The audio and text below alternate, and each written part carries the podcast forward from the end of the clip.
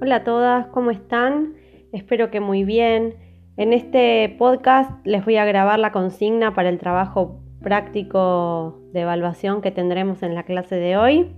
La idea es que en grupos de dos o tres personas puedan analizar el caso que les dejo en el aula virtual.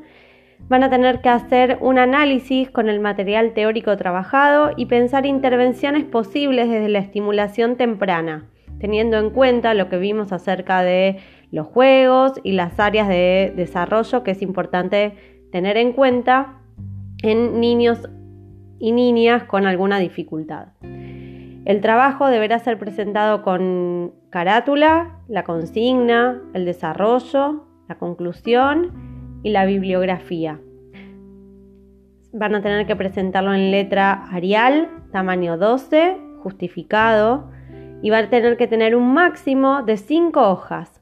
Esto dejando la carátula y la bibliografía. Es decir, la carátula, 5 hojas en el desarrollo y luego la bibliografía.